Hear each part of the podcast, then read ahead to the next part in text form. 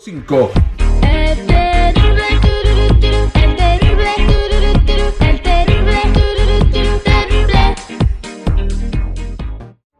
Estamos de regreso al aire con el terrible al millón y pasadito y vamos a hablar de un tema muy importante.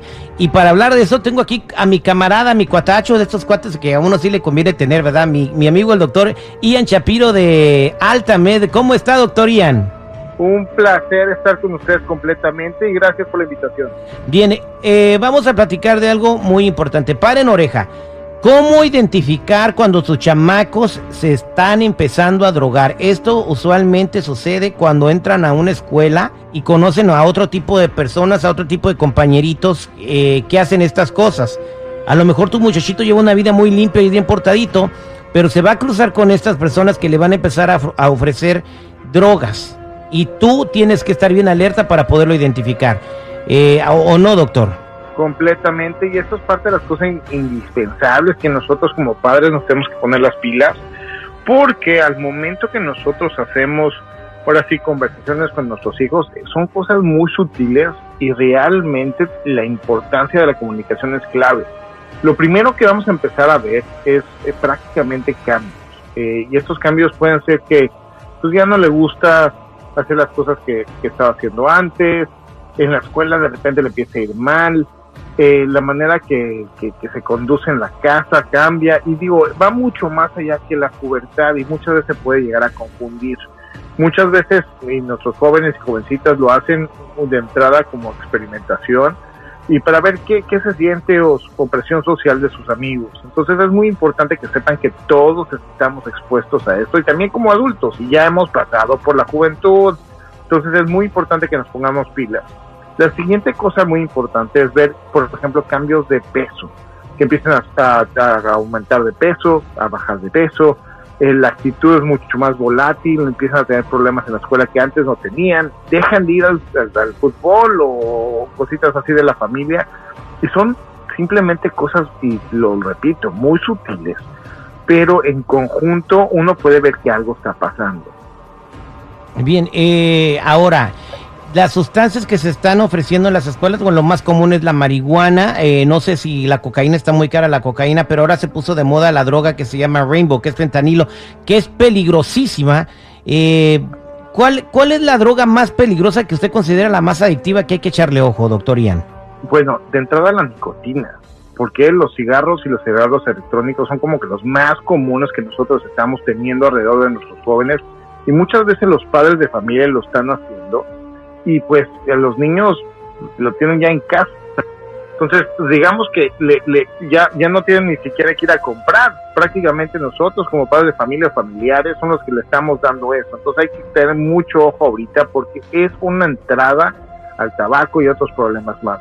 Otras cosas que estamos viendo es definitivamente la marihuana y sobre todo en California y en otros estados más donde es completamente legal, pues el acceso a esto pues ya no está tan estereotipado como antes ya no es de, de, difícil acceso y prácticamente está por todos lados.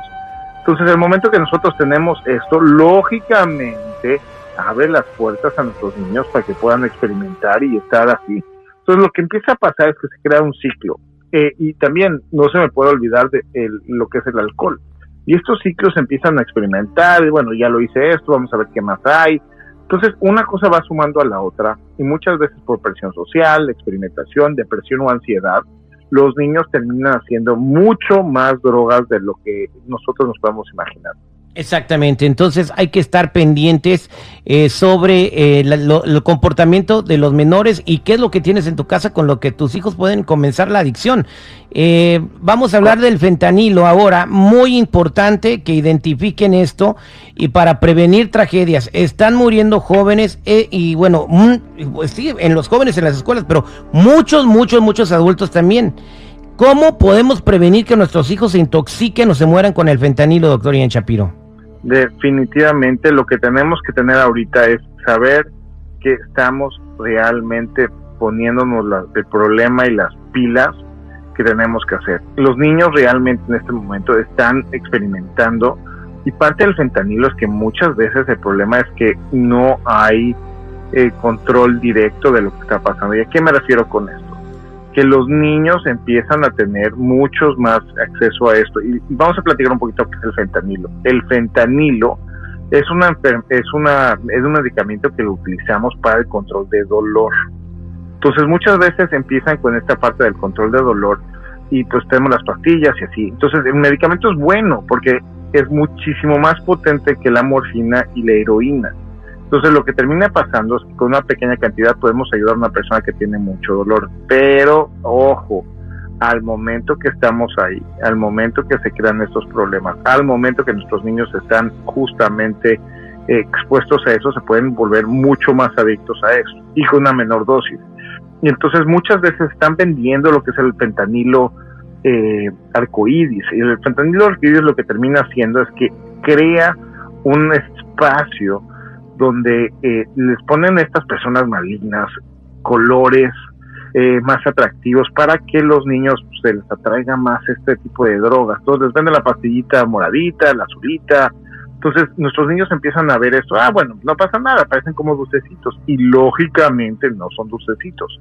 Y muchas veces los niños no saben qué están consumiendo. Entonces lo que termina pasando es que los niños están en, en casa o, piden, eh, les, les, dan una, una droga y muchas veces lo que pasa, porque el fentanilo con una pequeña cantidad puede realmente llevar una sobredosis, mezclan este fentanilo con, otros, con otras drogas más. Entonces lo que termina pasando es que los niños se empiezan prácticamente a una sobredosis. Y lo que hace el fentanilo es que primero quita el dolor, una sensación diferente en el cuerpo y luego desconecta las ganas para respirar.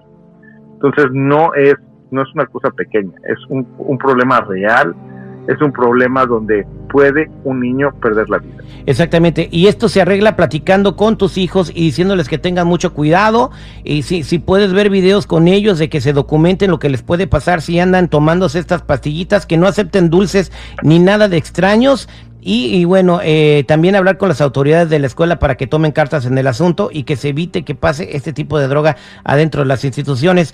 Doctor Ian Shapiro, muchas gracias por sus tips. Para toda la gente que quiera encontrarlo y tener más información de esto en sus redes sociales, ¿cómo lo encuentran?